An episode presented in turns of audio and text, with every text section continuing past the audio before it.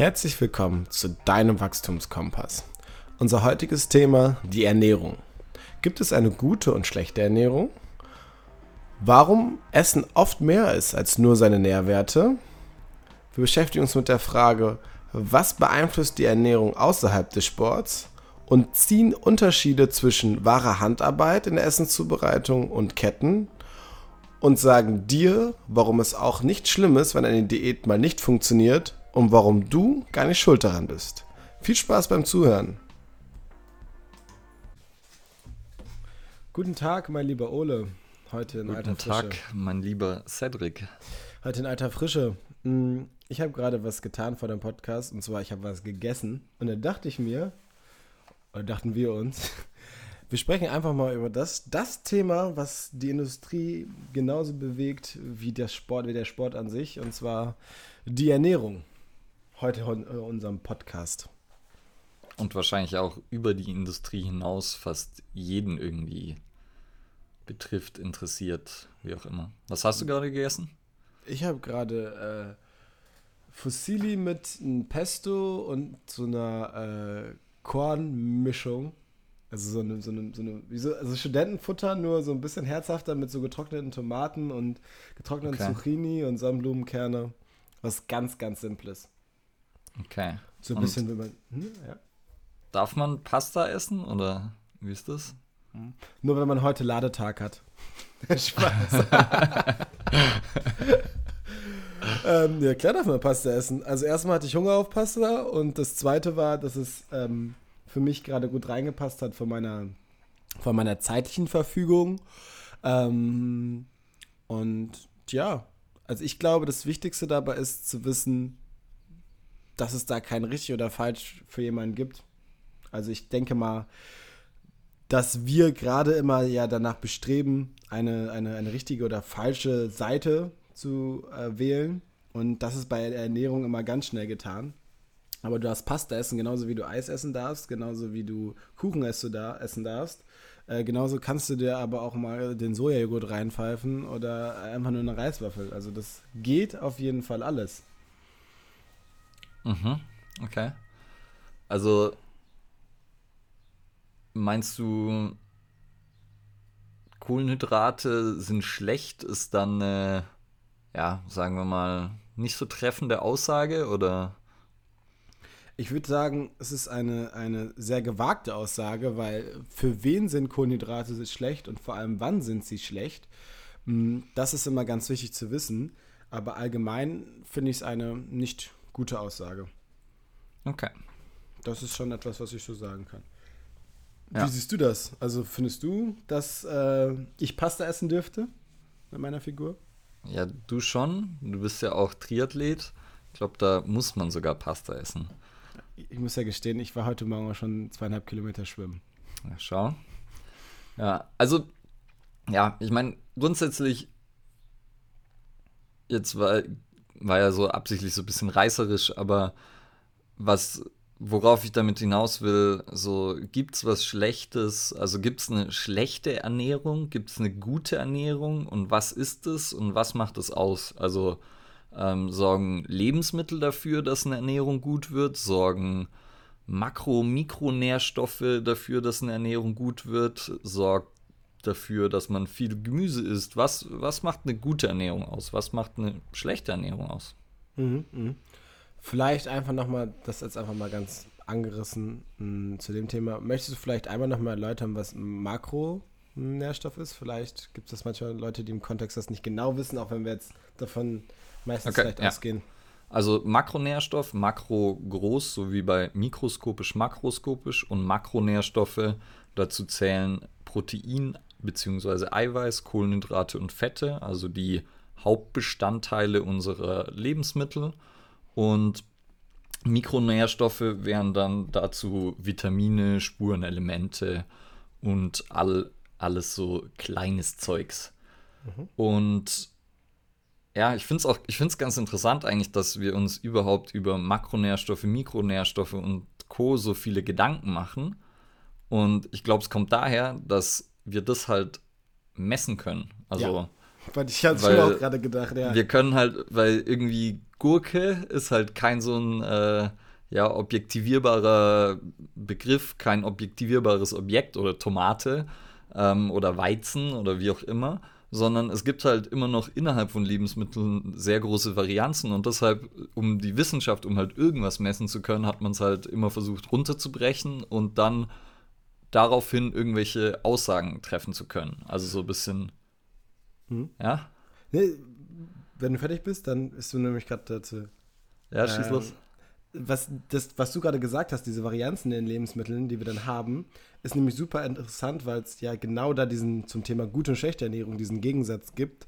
Ähm, dass viele Leute dann sagen, ich habe jetzt heute irgendwie äh, so und so viel Äpfel gegessen oder habe äh, so und so viel äh, Huhn gegessen, ähm, dass du ja überhaupt gar nicht mit Sicherheit sagen kannst, dass du das wirklich alles so zu dir genommen hast, wenn du es nicht vorher einmal komplett durchs Labor gejagt hast. Was es da wiederum manchmal auch ja so ein bisschen trügerisch machen kann, wenn Leute da so extrem tracken. Ja, ja, ich meine, das ist, ich glaube, Tracken an sich, ah ja, jetzt trifft man vielleicht ein bisschen ab, aber wenn du es jetzt angesprochen hast, es kann ein, ein nettes Hilfsmittel sein, um irgendwie so ein bisschen ein Gefühl dafür zu kriegen, so was ist grob drin. Aber ich glaube, äh, komplett drauf vertrauen ist schwierig, weil es dafür einfach nicht genau genug ist. Also weil halt, ja, die Angaben auf den Lebensmitteln stimmen nicht.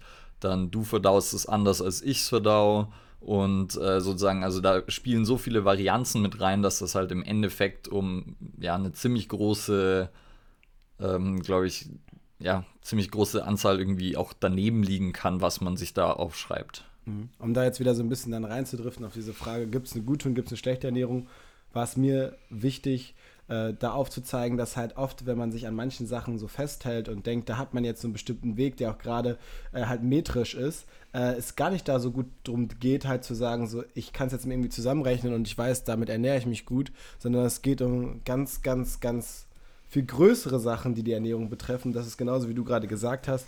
Äh, es geht individuell von Person zu Person. Es geht vor allem am Ende des Tages um Wohlbefinden und um eine Leistungsfähigkeit, die jetzt auch abseits vom Sport stattfindet, wie, wie fühle ich mich, wenn ich aufstehe, wie schlafe ich, äh, wie komme ich morgens aus dem Bett. Und das macht eine, in Anführungszeichen, gute oder schlechte Ernährung aus. Also da liegt dann im Endeffekt für mich auch ähm, die Resultate da drin, wie du dich ernährst. Ne? Ja, und vielleicht, ich würde noch den Punkt hinzufügen, wie praktikabel ist es tatsächlich. Ja. Also, keine Ahnung, wenn ich jetzt, äh, nehmen wir mal auch wieder ein Extrem, irgendeine ketogene Ernährung oder so nehmen, dann kann ich kaum mehr in einem Restaurant essen gehen. Und kann zu keinem Geburtstag, auf kein soziales Event, außer da halt immer so ein bisschen Außenseiter zu sein. Und das heißt, wie praktikabel ist es? Oder wie praktikabel ist es für eine Mutter, die vielleicht gleichzeitig noch für ein paar Kinder kochen muss? Und ähm, das ist, denke ich, auch ein Aspekt, der oft halt vergessen wird. Mhm, mh. Ja, das ist, äh, also finde ich krass, ich hatte da mal einmal eine Erfahrung, das ist jetzt auch schon wieder ewig her, vor sieben Jahren circa, also wo ähm, der vegane sagen wir mal, Trend noch gar nicht so stark in, in der großen Masse angekommen war. Und ähm, ganz abseits gar nicht von Sport zu tun, sondern eher eine private Anekdote, habe ich einen Freund besucht, der äh, in Spanien ähm, als DJ tätig war. Und die hatten dann auch so natürlich immer für die Party so Promoter. Wir waren dann einmal in so einem, in so einem, in einer Wohnung von denen und die mhm. hatten die so einen Kühlschrank halt zusammen. Und äh, da war halt eine dann auch Veganerin. Ne? Und deshalb zu dem Zeitpunkt war das halt noch also für mich persönlich auf jeden Fall, was sehr relativ unbekannt ist. Und dann haben die halt einfach so das Essen weggegessen, weil sie dann irgendwann abends besoffen nach Hause kamen und hatte die ihre Avocado nicht mehr und sonstiges. Und ich habe mir das so anstrengend vorgestellt in dieser Partystadt, in diesem, in diesem riesen Tovabu zwischen irgendwie dann diesen 10.000 Fressbuden, dieses vernünftige Essen zu kriegen, dass ich dachte so, okay, krass. Also Respekt dafür, dass sie das halt trotzdem weiterhin durchgezogen hat, aber wie du gerade gesagt hast, also wie praktikabel ist das und die war richtig also sie war abgefuckt, weil die musste dann die nächste Avocado irgendwoher wieder besorgen und das mhm. war dann auch nicht so easy. Ja, ich meine, wenn du in ein bayerisches Wirtshaus gehst, da bist du als Vegetarier zum Teil schon aufgeschmissen und du hast die Wahl zwischen einem Fischgericht, was halt so semi-vegetarisch ist, und äh, Karspatzen oder mal noch ein Kaiserschmarrn. Und als Veganer wird es meistens noch ein bisschen schwieriger. Mhm. Ja, also um nochmal darauf zurückzukommen, ist Ernährung würde ich immer gerne dieses, diese, diese extreme Schattierung rausnehmen, also nicht Schattierung, aber diese extremen Seiten äh, mit dem Schwarz- und Weißmalereien so ein bisschen rausnehmen. Und es geht halt mhm. um diese wichtigen, grundlegenden Sachen. Das heißt also, wie gut tut es dir überhaupt in deiner Möglichkeit für die Performance im Alltag und wie einfach ist es für dich umzusetzen? Also wie gut ist es für dich umzusetzen? Passt deine Ernährung überhaupt zu dir? Ja, ne? also auf jeden Fall. Und dann eben das, was du ja vorher auch schon angesprochen hast. Es muss halt irgendwo individuell sein, weil klar ähm, gibt es irgendwie Dinge, die man vielleicht allgemein sagen kann, aber das meiste ist halt sehr schwer und irgendwie, ob jetzt Low Carb oder so sinnvoll ist, wahrscheinlich nicht. Wenn du jetzt dir vielleicht die standardamerikanische Diät anschaust und deren Ernährung, ähm, dann kann es natürlich sinnvoll sein, dass die ein bisschen weniger Kohlenhydrate essen und dass halt Kohlenhydrate, weiß ich nicht, keine 80 Prozent äh, deiner Nährstoffe ausmachen. Aber das heißt ja nicht unbedingt, dass du keine mehr essen sollst. Und das heißt immer so dieses, das wird bei, glaube ich, bei Ernährung geht es ziemlich schnell, dass es halt in so Schwarz-Weiß-Denken geht und in so absolute extreme Aussagen.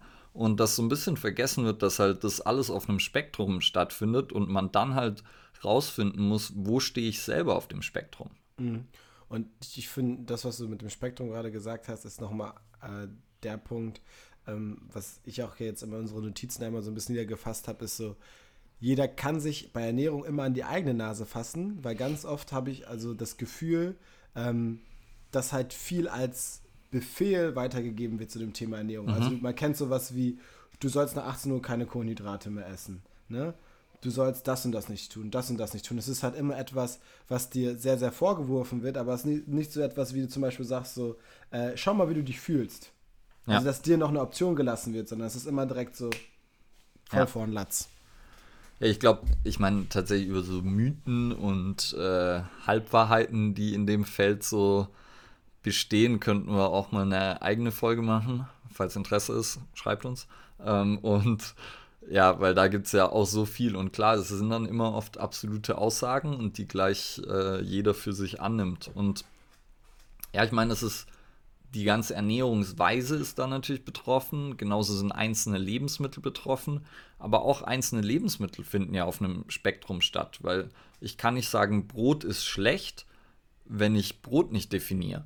Und ja. weil ist jetzt, ist jetzt Brot, das Sauerteigbrot, das halt wirklich ähm, ein paar Wochen im Endeffekt in der Produktion dauert und das halt wirklich ein uralter Handwerksprozess äh, ist, oder ist jetzt eine Backmischung aus, äh, die dann irgendwie bei Aldi aus dem Automat kommt? Ist das auch, ist das das Gleiche? Also kann ich das, kann ich das, ähm, ja, kann ich da bei beidem von Brot sprechen und dann sagen, Brot ist gut oder schlecht? Und ich finde nicht.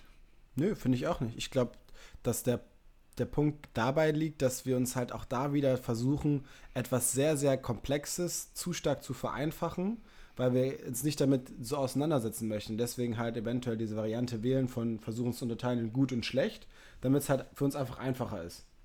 Ja. ja? Um da nicht sich noch selber äh, Zeit zu investieren und äh, vielleicht auch noch eigene Erfahrungen damit machen zu müssen. Ähm, ja, und das, das finde ich schade, weil Ernährung kann natürlich und sollte auch eine Menge Spaß machen. Ich habe das Gefühl, für viele ist es immer ein gewisses Leidwesen. Glaube auch. Also, und ich glaube, tatsächlich diese eigene Erfahrung und was du jetzt auch schon ein, zweimal gesagt hast, so, wie fühle ich mich eigentlich dabei? Sollte er eigentlich der Haupttreiber sein und nicht, was lese ich in der Zeitung oder so. Mhm. Und mhm. vielleicht dann noch, weil es mir gerade einfällt, ich war die Tage bei einer Münchner Patisserie, also mhm. macht eine Französin und im, äh, im Schaufenster stand so ein kleiner Zettel und stand drauf, in Frankreich darf sich eine Bäckerei nur Boulangerie nennen, wenn sie, ähm, das waren irgendwie zwei Richtlinien, wenn sie jeden Tag selbst backen, glaube ich, und wenn die Backlinge zu keinem Teil, äh, zu keinem Zeitpunkt gefroren waren oder so. Also den ersten Punkt weiß ich nicht mehr, aber das zweite mit dem Gefroren und fand ich geil, weil das, ich meine, das ist ja so ultimativ dann irgendwo so ein Qualitätsaspekt, den man aktuell, wenn man sieht, wo überall Bäcker aufpoppen und wie viel es davon gibt und alles in Ketten und irgendwie sind es gefühlt mehr, als man jemals braucht, aber so, ja, wirkliche, wirkliches Brot oder so ist dann für mich nochmal was anderes. Mhm, mhm. Ja, also dieses, dieses ganze Thema Schwarz und Weiß, um es nochmal bildlich anzusprechen, und gut und schlecht, bedarf mehr Richtlinien. Also das, was du jetzt gerade mit, dem, mit der Bäckerei gesagt hast, dass man einfach weiß, okay, diese, diese Aussage, wenn die erfüllt ist, dann habe ich mindestens die Chance, dass ich auf jeden Fall den Punkt abgeglichen habe, ich habe mich bewusst damit auseinandergesetzt, also durch diese, durch diese Richtlinie und kann durch, dadurch vielleicht auch sicher gehen, dass es für mich gut ist, wie es mhm. passiert ist. Weil wenn ich weiß, okay, jetzt mal das Beispiel ähm, von dir, ähm, wenn es jeden Tag frisch gebacken ist, dann schmeckt es wahrscheinlich auch einfach gut. Anstatt dass man irgendwie das die Gefahr läuft, ein Brötchen von gestern Abend noch irgendwie mitzuerwischen. Das war ein äh, extrem gutes, richtig buttriges französisches Croissant. Also, wow. ja. Ja, schön.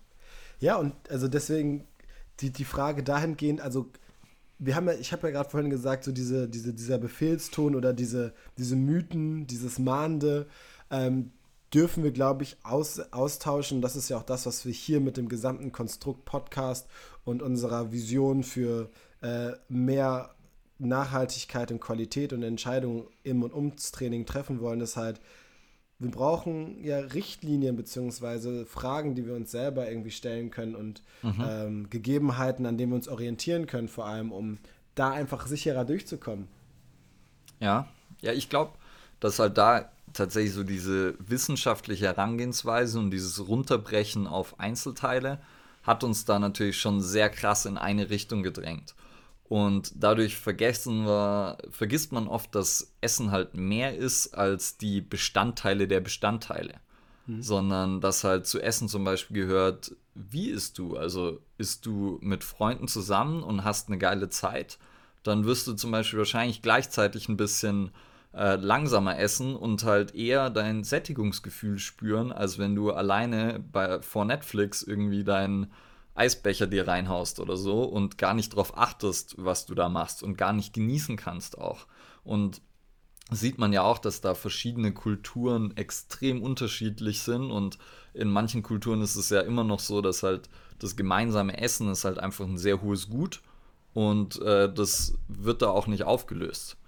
Und da sind wir Deutschen ja eh so, dass wir halt tendenziell sehr wenig Geld für Essen ausgeben und gleichzeitig auch dann natürlich so die Esskultur ein bisschen drunter leidet. Und da gehört für mich halt so, ja, sowas Soziales, muss jetzt nicht, natürlich nicht jede Mahlzeit sein, aber sollte schon auch ein Teil von, ähm, von Ernährung für mich sein. Ja, also den Umstand einfach, wie widmest du dich dem Thema Ernährung? Läuft halt dafür auch drüber, wie du schon gerade gesagt hast. Also zum Ernährung gehört ja nicht nur der Konsum an sich, sondern auch das Vorbereiten. Und beim Vorbereiten, also ging es zum Beispiel jetzt einfach eine Erfahrung von mir, äh, habe ich einfach gemerkt, Sachen, die ich früher nicht mochte, äh, lag einfach daran, dass ich nicht die einzuordnen wusste, wenn sie im Gericht waren. Aber sobald ich mhm. mal selber irgendwie eine Aubergine geschnitten habe und angebraten habe und nicht nur das Gefühl hatte, nachdem ich sie das erste Mal gegessen habe, ohne sie zuzubereiten, dass irgendwas glibberig ist im Mund, sondern wie sich auch verändert, war es ein ganz anderer Bezug zu dem, zu dem Inhaltsstoff bzw. Zu dem, zu dem Lebensmittel.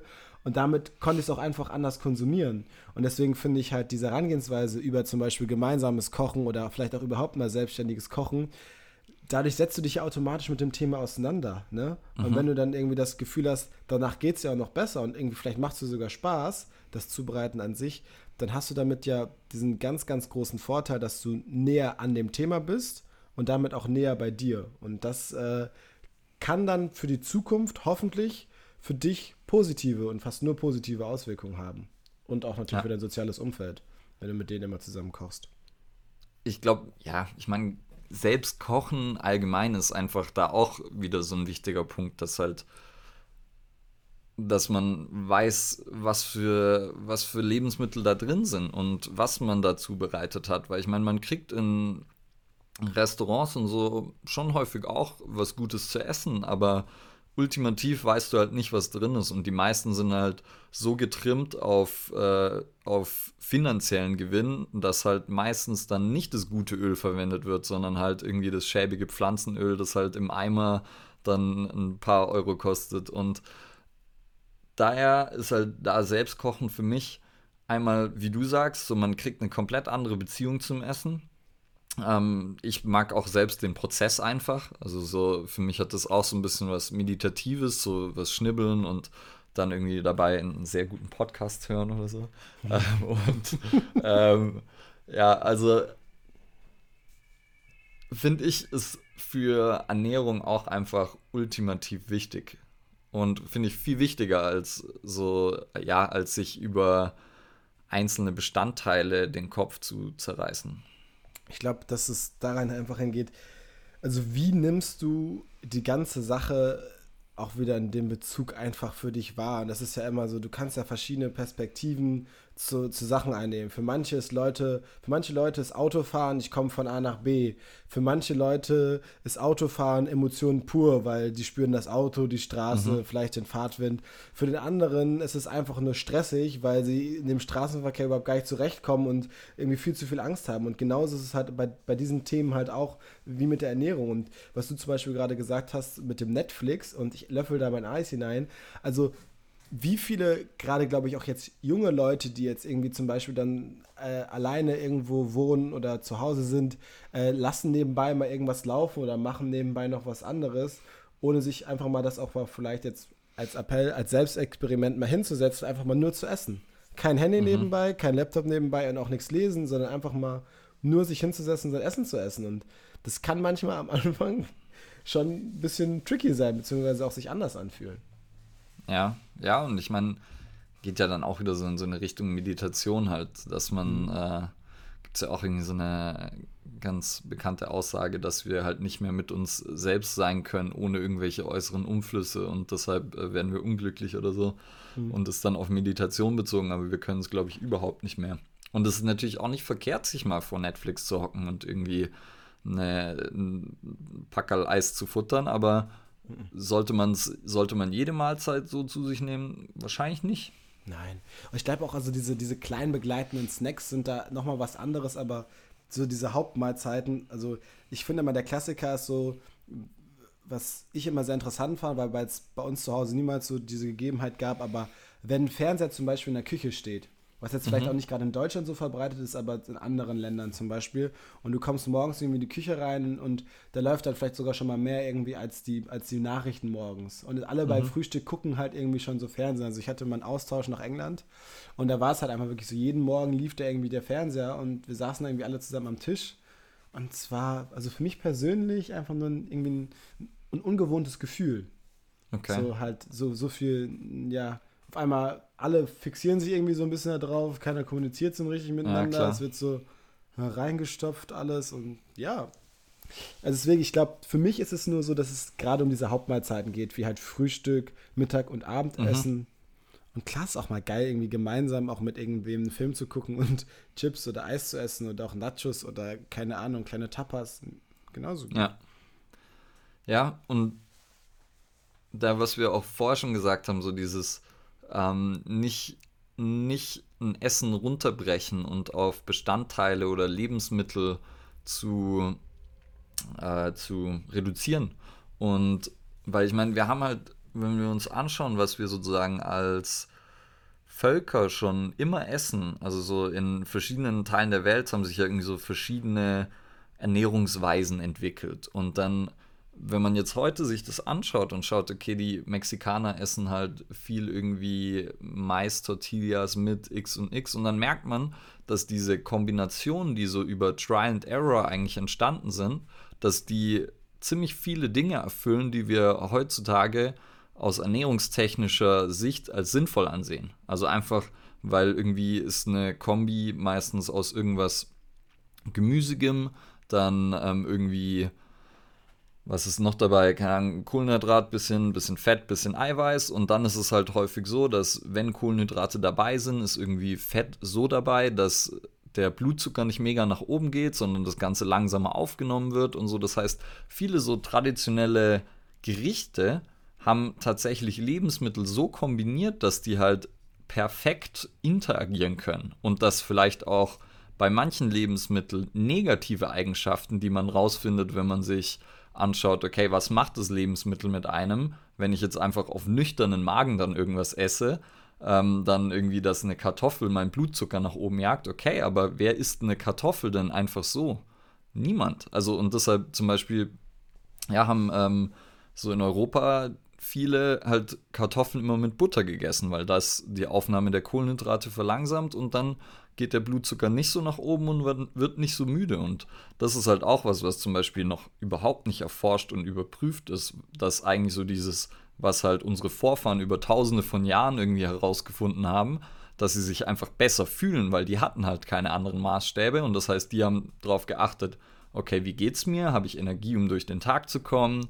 Ähm, vielleicht noch irgendwie, wie sieht mein Stuhl aus oder so, aber mhm. so das, die haben halt das rangezogen als äh, Parameter, was sie hatten, haben das beurteilt und haben dann so Stück für Stück das Ganze verfeinert.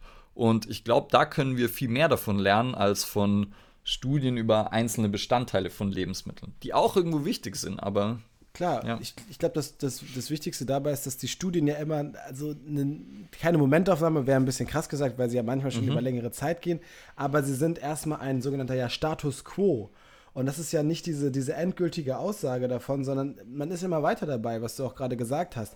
Wir kommen ja aus einer, also das Besondere an unserer, würde ich mal sagen, Spezies ist ja, dass wir so lange schon überlebt und bestanden haben, dass wir jetzt gerade dabei sind, erst das zu verstehen. Und dieses Verstehen, wie wir es schon gemacht haben und funktioniert hat, uns eigentlich nur mehr verwirrt, weil mhm. wir es irgendwie gar nicht richtig greifen können. Und ich glaube, da ist halt genau wichtig zu sagen, nicht, dass man unbedingt alles was jetzt ähm, in, in, ins Tageslicht jetzt in den Bereich zum Beispiel Ernährung kommt, so wortwörtlich absolut nimmt und sagt, ach, genau so ist das, weil dann wird es halt super schwer. Ja, ja, und ich meine, wenn man sich dann überlegt, wie so Aussagen entstehen, und zwar die, die wir meistens hören, sind ja dann irgendwie durch die Medien produziert oder halt irgendein Journalist trifft irgendeine Aussage, hat, macht die dann auch noch so ein bisschen Clickbait-mäßig und dann kommt halt sowas raus wie Kohlenhydrate nach 18 Uhr essen ist schlecht. Und dann hat man halt da ein paar Probleme, weil ich meine, der Journalist hat vielleicht ein Abstract von irgendeiner Studie gelesen und die hat irgendwas dazu rausgefunden und in der Studie steht dann wahrscheinlich irgendwas, it is, it is possible that, Punkt, Punkt, Punkt. Also die sagen, ja, es könnte sein, dass das und das passiert, aber wir brauchen noch weitere Forschung, um sicher zu gehen. Und dann ist die Frage, okay, wie gut wurde die Studie durchgeführt? Weil Ernährungsstudien können in so viele Richtungen gehen und ähm, da gibt es ja häufig einfach das Problem, dass wenn man äh, irgendwie zum Beispiel das klassische Problem, was früher oft bei Studien mit Vegetariern oder Veganern war, jemand, der halt Vegetarier oder Veganer war, war meistens einfach allgemein gesundheitsbewusster und hat halt sehr viele gesundheitsbewusste Lebens- oder Verhaltensweisen ähm, gehabt, außer der Ernährung. Das heißt, er hat sich wahrscheinlich mehr bewegt, er hat sich mehr mit seinem Körper und sich beschäftigt. Und dadurch wird er natürlich auch in sehr vielen Markern, über die man dann versucht, die Ernährung zu messen, besser dastehen. Und dann hast du halt ganz viele Probleme. Und dann, was wir auch vorher gesagt haben, messe ich jetzt Brot oder messe ich Brot? Oder messe ich die Milch, die ähm, durch zehn Verarbeitungsschritte gegangen ist, dann irgendwie der Fettgehalt reduziert wurde, oder messe ich eine, die traditionell hergestellt wurde und die sehr wenig verarbeitet wurde und von irgendeiner äh, glücklichen Bio-Kuh kam, die Gräser gefuttert hat, oder von einer, die halt ähm, Sojabohnen futtert. Also so, da gibt es halt so viele Schritte, die das beeinflussen und die man einfach nicht standardisieren kann, wie man es möchte. Und dann, das heißt, die Studien an sich sind meistens schon sehr fragwürdig. Und dazu gibt es dann halt sehr viele Transferfehler. Also einmal der, der die Studie schreibt, hat natürlich irgendwie eine Idee dahinter. Dann der, der es liest, interpretiert es wieder mit seinem Ding und dann vereinfacht das. Und äh, wenn es ein Journalist ist, macht das vielleicht noch irgendwie zu einer absoluten oder krassen Aussage. Und dann stehst du als Konsument da und liest sowas und denkst dir so, ja, super, was fange ich jetzt damit an? Ähm, das sagt ja wieder was komplett anderes als das, was ich gestern gelesen habe. Mhm. Und da finde ich dann, das, das ist das, glaube ich, was uns ja auch wichtig ist und auch was wir als jetzt in unserem Kontext, also ich spreche jetzt gerade von uns beiden Personen als, als Trainer und Coaches, äh, wichtig finden, halt sich diesen Aussagen, also nicht zu widersetzen, aber halt sie in dem Abgleich zu stellen, mit den, Leut den Leuten zu sagen, so, ey, wie fühlst du dich denn jetzt zum Beispiel, wenn du trotzdem Abend jetzt noch mal, abends nochmal Kohlenhydrate gegessen hast? Obwohl du mir irgendwie, ne, von Anfang an erzählt hast, irgendwie, ja, nach 18 Uhr sagt, sollte man keine Kohlenhydrate mehr essen. Und auf einmal sagen die Leute, ja, irgendwie, ich fühle mich gar nicht so schlecht, weil ich habe auf einmal das Gefühl, ich habe besser geschlafen, weil, ne, zum Thema Regeneration brauchst du natürlich auch Energie, die da irgendwo ein bisschen stattfinden kann. Ähm, dass es halt einfach wieder darauf zurückkommt, das, was du selber für dich fühlst und wenn du ein gutes Körpergefühl für dich hast in, in, diese, in diesem Bezug, dann muss es nicht heißen, dass die Studie da deutlich mehr Recht hat, sondern da hast du einfach auch die Oberhand darüber, ähm, mhm. selber darüber zu entscheiden, manchmal, was für dich in deinem Kontext richtig oder falsch ist. Ja, finde ich eine super Aussage. Ich war gestern, war ich wandern mit meinem Freund und Kollegen äh, Sammy und der hat eine ganz coole Story erzählt auch von der Klientin von ihm, also er ist auch äh, Personal Trainer und ja, eine seiner Kundinnen hatte festgestellt, dass sie, dass sie, wenn sie Pasta isst, danach immer so ein bisschen ja, energielos müde wird. Und dann meinte sie, ja, ist Pasta jetzt schlecht für mich? Und dann meinte er, ja, muss nicht sein, weiß nicht, probier es einfach mal aus. Und er meinte so, ja, er wollte sie gar nicht jetzt in irgendeine Richtung drängen, sondern meinte halt, probier es mal aus, wie es ohne Pasta ist, probier es mal aus, wenn du es weglässt, sozusagen und versuche einfach zu schauen, wie du dich fühlst und dann versuch verschiedene Herangehensweisen. Vielleicht bist du ja genauso müde ohne die Pasta, weil du einfach müde bist zu dem Tageszeitpunkt. Vielleicht ähm, geht es dir besser, wenn du irgendwas anderes isst. Und dann kann man ja darüber reden, was macht da am meisten Sinn. Und ich glaube, ähm, da sollten wir als Trainer und Coaches auch viel weniger unsere Meinung und Sichtweise auf andere ja, übertragen und sie da beeinflussen, sondern vielleicht mehr dieses Gefühl und diese Auseinandersetzung mit dem eigenen Empfinden vielleicht ein bisschen bestärken und Leute mhm. dazu äh, bringen, dass sie sich mhm. halt einfach nur ja, ein bisschen experimentieren. Ja, ich habe da also auch direkt ein Beispiel zu, original von Aha. vor, heute, jetzt ist es circa 16 Uhr, äh, von vor guten zweieinhalb Stunden hatte ich noch ein ähm, Coaching ähm, und da hatte ich meine Klientin da und die habe ich jetzt seit mittlerweile, glaube ich, zweieinhalb Jahren. Und äh, die hat in der Zeit auch, äh, hatte sie eine, eine, Geburt hinter sich und hat das dann geschafft, ähm, nach der Geburt ihr, wie es man so sagen würde, ein Begriff, den ich persönlich jetzt nicht so präferiere, aber ihr Wunschgewicht oder Traumgewicht mhm. ne, zu erreichen. Auf jeden Fall ist sie deutlich sportlicher als vor der Geburt. Und das hat sie wirklich super gemacht und hat sehr gut gearbeitet. Und jetzt heute war es wieder so, dass sie irgendwie gesagt hat, aktuell ist es ein bisschen stressig. Ähm, gilt uns ja, äh, nicht geht, äh, geht uns allen so ein bisschen auch in dieser Zeit. Und äh, da war es jetzt auch gerade so, dass da wieder ein paar Kilos irgendwie mehr auf der Waage waren. Mhm. Ne? Und das wäre, glaube ich, jetzt in einem normalen Kontext, vielleicht auch sogar vor der Schwangerschaft, viel, viel schlimmer gewesen. Ähm, aber jetzt hat sie mir halt gesagt, so, ich merke, dass ich da gerade irgendwie ein bisschen äh, wieder abdrifte, auch ein bisschen mein altes Verhalten zurückrutsche. Ähm, aber ich steuere da halt so ein bisschen bei gegen. Und da habe ich ihr halt auch nur geraten, so, also ist das Beste, was dir passieren kann jetzt gerade, ist, dass du es halt spürst, dass es in die Richtung geht. Und diese drei Kilo sind im Endeffekt nichts, was ja. da irgendwie jetzt groß dramatisch ist. Ähm, und du bist jetzt an dem Punkt, dass du das, dass du das für dich merkst. Und dann hat sie noch was anderes gesagt. Wir hatten da früher schon mal gesprochen, dass es ihr jetzt super gelingt, sich besser mit diesem Thema auseinanderzusetzen, Ernährung zum Beispiel, weil sie einfach schon weiß, was sie für gute Erfahrungen damit gemacht hat, mhm. wie gut sie sich gefühlt hat und dass, dass sie das sehr, sehr bestärkt in ihrer Entscheidungsfindung auch da dann gegen zu argumentieren. Weil diese kurzfristige Befriedigung und diese kurzfristigen Erfolge, wenn ich jetzt mir zum Beispiel eine Belohnung gönne, weiß sie, dass sie das langfristig aber nicht so glücklich macht, wie wenn sie sagt, so, äh, ich orientiere mich wieder ein bisschen anders darum in die Richtung und da bin ich von ihr, also ist mit einer meiner beeindruckendsten äh, Personen, die ich mit betreuen darf, einfach super, dass sie sich da so komplett selber gefunden hat und auch ehrlich dann ja. mit sich selber ist. Und das ist dieser ganz große Punkt, wo ich bei ihr einfach im Alltag merke, okay, wird sie sich weiter selber irgendwie in die Tasche lügen, dann wird das ganze Ding irgendwie nach hinten losgehen. Und wenn sie jetzt sich zum Beispiel äh, komplett ähm, abstinent verhalten würde, dann wird sie auch keinen Spaß daran und dann wäre das ganze Ding auch viel schneller gekippt. Ich glaube, das was du jetzt so gesagt hast mit, äh, sich selber in die Tasche lügen und so. Ich glaube, da wird man auch so ein bisschen reingedrängt natürlich. Alleine dadurch, dass halt, dass es so viele absolute Aussagen gibt und es sich immer so anhört, als ja, du musst halt immer alles perfekt machen, ansonsten funktioniert es nicht. Und so sind ja Diäten oft aufgebaut und dann sozusagen hast du sofort versagt, sobald du einmal irgendwie eine Süßigkeit isst. Und da sollten wir uns halt auch ein bisschen realistischer einfach damit auseinandersetzen, weil, ja, ich meine, keine Ahnung, wenn du irgendwie so 80-20 regelmäßig, wenn du 80 Prozent der Zeit ähm, so deine Ernährungs, ja, weiß nicht, Ziele verfolgst oder dir das, das umsetzt, was du dir vorgenommen hast, dann wird es halt in eine, in eine positive Richtung gehen. Und es ist halt genauso wie Training. Es ist halt kein, es geht halt nicht schnell, sondern ja. man muss halt das Long Game spielen und man sollte, ich meine, klar, vielleicht kann man mal eine Diät machen, um kurzfristig irgendwie abzunehmen, aber im Endeffekt sollte man ja versuchen, dauerhaft gesunde Verhaltensweisen sich anzueignen. Und muss man die immer machen? Nein, aber so, solange man die großteils verfolgt, ist es ja wunderbar und dann kann man ja auch ehrlich damit umgehen. Dann kann man sagen, hey, gerade bin ich halt nicht bei 80 Prozent, sondern ich rutsche eher auf 70, 60, 50 runter und spüre es und weiß aber, woran ich vielleicht arbeiten kann. Mhm.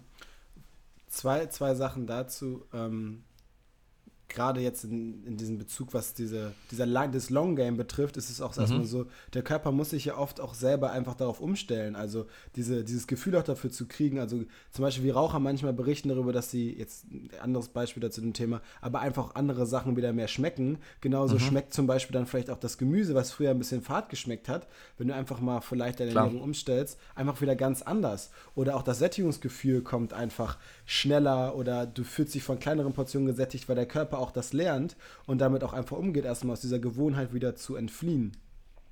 Und was ich ganz wichtig finde für äh, jetzt, sag mal, die Trainerkollegen und Coachkollegen von uns, ist halt damit seinen Klienten auch so, so einen kleinen gedanklichen Puffer einzubauen. Also gerade, wie gesagt, diese 80-20-Regel auch wirklich zu beherzigen und jemanden halt nicht komplett zu verurteilen, wenn er sich jetzt nicht irgendwie an die Gegebenheiten gehalten hat, sondern halt immer mhm. ein bisschen mehr zu verlangen so dass die Leute vielleicht die Möglichkeit haben, da so ein bisschen äh, drunter zu bleiben, aber dann zu sagen, so, hey, ist okay. Und dadurch weißt du halt, die haben trotzdem das Mindestmaß erfüllt, halt nicht immer auf Kante zu planen und sagen, so, wenn das nicht erfüllt wird, dann bist du drunter und dann funktioniert es auch nicht, sondern halt immer so ein bisschen drüber zu gehen und dann zu sagen, so, ey, es ist alles gut. So, wenn ja. ich jemand, das klassische Beispiel, ich sag ihm, du machst die Übung jeden Tag dreimal.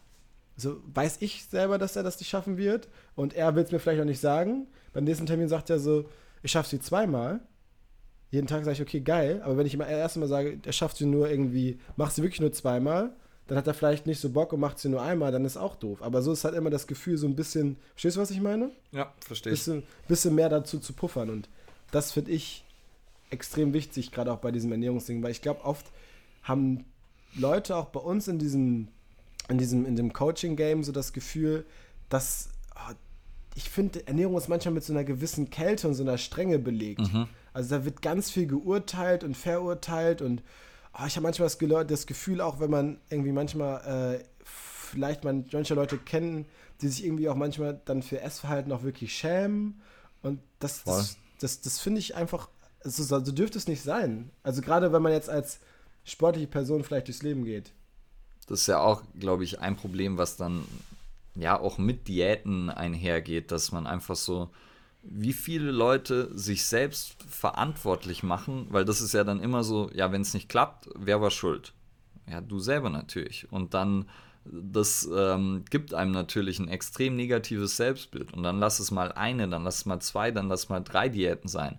Aber irgendwie stellt keiner die Diät in Frage und dann schon ein bisschen natürlich, weil man probiert dann die nächste aus, aber dass halt vielleicht eine Diät einfach nicht der, der Weg ist dann, ähm, den Schritt gehen wenige. Und habe ich auch schon mal so, glaube ich, ja, wobei, nee, habe ich glaube ich noch nicht gesagt, aber so ist ja auch bei, bei so fertigen Trainingsprogrammen so ein bisschen so ähnlich, dass halt viele Leute machen sich dann dafür verantwortlich, dass sie es ja nicht durchgezogen haben, aber vielleicht war das Programm einfach scheiße, weil es halt absolut war und weil es halt einfach gesagt hat, ja, mach dies, mach das und einfach nicht bedacht hat, dass es halt nicht praktikabel ist für die meisten Personen. Und dass es halt, wenn ich einen praktikablen Approach habe und ähm, ja, mit jemandem nachhaltig und langfristig äh, arbeite und mir da überlege, was macht da in dem Moment Sinn, dann kann die Person halt auch Erfolg vielleicht in kleinen Schritten fühlen und sich dann dadurch wieder ein positives Selbstbild aufbauen und auch wieder Kompetenz, was Ernährung angeht. Weil ich glaube, ja, viele Leute sind da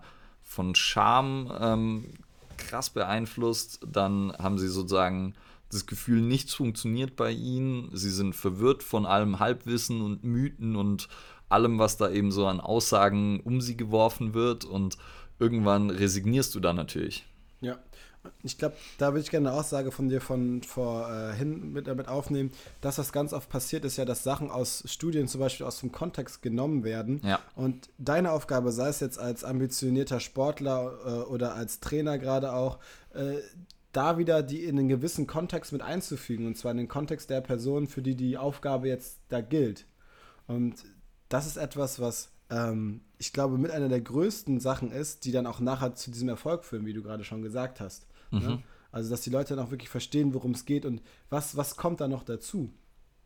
Ja, cool, dass du es mit dem Kontext auch gerade gesagt hast, weil das ist ja auch sowas, was dann halt häufig versucht man dann irgendwie so alles wieder über den Haufen zu werfen. Das ist so ein bisschen, wie wir in der letzten Folge gesprochen haben, dass dann auch bei Ernährung soll es nicht so sein, dass man dann halt alles, was man bisher gemacht hat, über den Haufen wirft, nur weil man eine neue Diät hört oder einen, sondern das in den eigenen Kontext halt auch einfügen und sich überlegen, hey, was funktioniert eigentlich gut bei mir? So, was, mhm. so, wo fühle ich mich gut mit? Was, was klappt oder was hat vielleicht in der Vergangenheit geklappt? Und das damit dann kombinieren und dann ja, glaube ich, ist es halt viel nachhaltiger, weil wieder praktikabel bedeutet ja auch, wenn ich alles auf einmal ändere, dann ist die Wahrscheinlichkeit, dass es auf, für Dauer ist, ja, nicht, ja. nicht sehr hoch.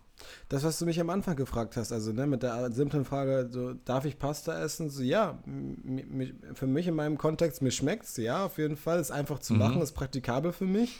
Ich hatte mhm. auf jeden Fall Hunger, ja, ist auch gut, das sättigt meinen Hunger. Die Sachen, die drin waren, so die Nudeln, weiß ich jetzt auch ungefähr, wo sie herkamen.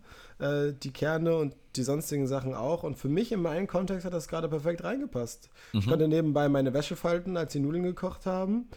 Ich fühle mich gut. Ich habe jetzt nicht irgendwie das Gefühl, dass ich müde bin. Und das weiß ich, weil ich schon öfter gemacht habe. Und ja. weil ich einfach, ne?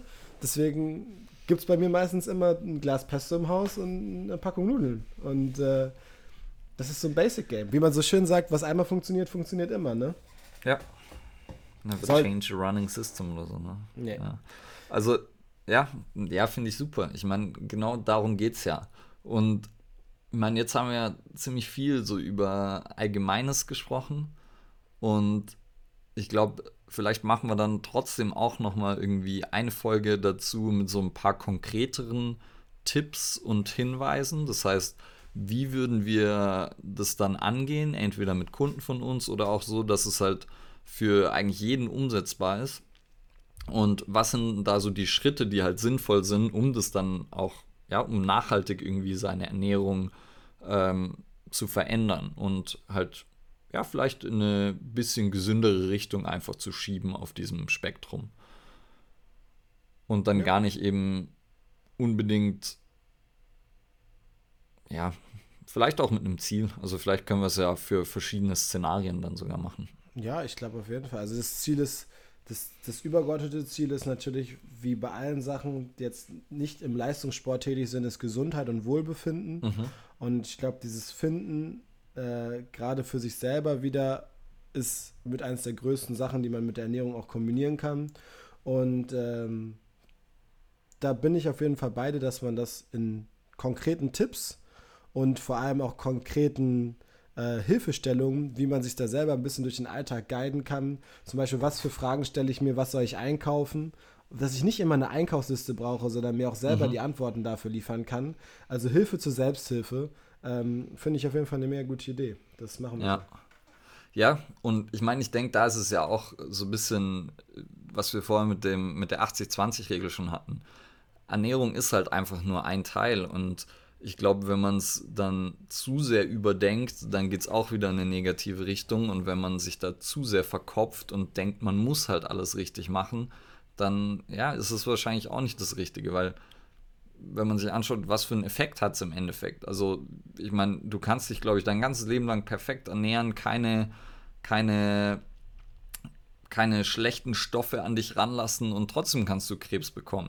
Und so, das heißt, es ist halt immer klar, das Beeinflussen, was man beeinflussen kann, macht Sinn. Aber ich glaube, ähm, da ist immer noch so, auch, auch da wieder sollte man so einen gesunden Mittelweg finden. Ja. Weil ich glaube, alles andere, ja. Also ich habe es, äh, um, um, dazu zu, zu, sagen, hatte ich ein äh, Gespräch mit meinem kleinen Cousin in meinem Skiurlaub, der ist, war da zu dem Zeitpunkt zwölf Mhm. Und ähm, ich habe ihm erklärt, warum es jetzt äh, für den Zeitpunkt vielleicht gerade nicht schlau ist, sich morgens vor so einem achtstündigen Skitag ähm, ultra viel äh, Nutella-Schnitten und äh, puren Multivitaminsaft reinzupfeifen. Ähm, versucht an einem guten Beispiel das anzubringen. Also der Hintergrund natürlich da, dass der Blutzuckerspiegel relativ schnell hochknallt und er relativ schnell wieder müde ist, beziehungsweise auf der Piste keine Kraft mehr hat in dem simplen Beispiel, äh, wenn er sich vorstellen würde, dass er ein, ein schönes Auto hat, das war für ihn dann ein Porsche, und da habe ich ihn gefragt, ob er sein Porsche auch mit Diesel tanken würde. Und dann meinte mhm. er so, mhm. nee, aber wird dann, wird dann ja nicht gut funktionieren. Und was für mich einfach wichtig ist, ist, der einzige Sinn, den wir bei der Ernährung haben, beziehungsweise die einzige, nicht der Sinn, die einzige Funktion, die sie erfüllt, ist, dem Körper Energie zu liefern. Mhm. Und die können wir in einer gewissen Wertigkeit zur Verfügung stellen. Und darum, das Auftanken, wie das ist, ob wir da irgendwie dann einen netten Tankwart haben, der uns irgendwie dabei unterstützt und wir machen noch die Felgen sauber und lassen das mhm. Auto glänzen und irgendwie der Himmel ist schön und eine nette Tankstelle, alles darüber rum, das macht einfach Spaß und das ist genauso bei der Ernährung. Du kannst geil kochen, du kannst Spaß daran haben, dir außergewöhnliche Sachen auf Märkten zu besorgen, äh, das mit Leuten zu verbinden. Aber am Ende des Tages gibt dir Ernährung Energie. Und das musst du für dich herausfinden, was gibt dir die Energie? Was ist dein Super Plus und nicht irgendwie dein Diesel? Habe ich auch noch eine geile Story dazu. Mich, äh, meine Oma hat mich gefragt, so, Ule, wie ist das jetzt eigentlich mit Sahne? Ich esse so gern Sahne und jetzt, man hört ja immer so Sachen, dass irgendwie Butter schlecht ist und dass man irgendwie eher Margarine und dann ähm, weiß ich immer nicht, dass so, aber ich esse es so gerne und schmeckt mir so gut und irgendwie gefühlt tut es mir gut. Habe ich gesagt, nur gesagt, ja, Oma, du machst alles perfekt. Ähm, äh, und äh, mach einfach genauso weiter. Weil sie halt so, sie wurde halt verwirrt dadurch, dass es eben immer Aussagen gab und ähm, aber hat halt gleichzeitig gedacht, ja, ich kaufe doch keine Margarine, das ist doch irgendwie, schmeckt nicht gut und fühlt sich nicht gut an und hat dementsprechend einfach das gemacht, was sie schon immer gemacht hat. Und äh, das gemacht, was halt für sie schon immer gut und sinnvoll war und nicht irgendwie negativ belastet. Und das hatte sie einfach schon so lange gemacht, bis halt so das Ganze hinterfragt wurde sozusagen, dass es nicht gereicht hat, um sie da, ja, um sie da in ihren um sie da von ihrem Glauben abzubringen. So, sie hat es ein bisschen hinterfragt, aber eben dann im Endeffekt gesagt, na, es tut mir so gut, ich mache das trotzdem. Und äh, ja, fand ich geil, weil ich musste ihr nur dann ein bisschen Bestätigung geben, und dann war sie ziemlich glücklich danach. Ja, und das, wie gesagt, darum geht es nachher. Also es tut dir gut, es macht dir Spaß. Das sind die zwei Sachen, die auf jeden Fall mit einhergehen sollten, wenn man eine gute Ernährung fliegt. Wenn man das jetzt mal zum Anfang bringen darf, gibt es eine gute und gibt es eine schlechte Ernährung. Es gibt eine, eine wohltuende Ernährung und eine ja. unwohltuende Ernährung, sagen wir es mal so. Ja. Finde ja. ich gut. Und ich denke, da kann man natürlich noch ja auch ein bisschen tiefer gehen. Und natürlich gibt es auch Sachen, die man wahrscheinlich vermeiden und weniger machen sollte oder ein paar Sachen, die man vielleicht mehr machen sollte. Aber insgesamt nicht alles zu krass überdenken, versuchen die meiste Zeit äh, smarte Entscheidungen zu treffen. Und wie man das dann vielleicht noch ein bisschen genauer macht, machen wir noch mal eine extra Folge mit konkreteren Tipps. So machen wir das. Ganz konkret. Extra für euch. Live hier aus dem Studio. In diesem Sinne, meine lieben Freunde, mein lieber Ole. Bis zum nächsten Mal. Mein lieber Cedric. Peace out. Peace out.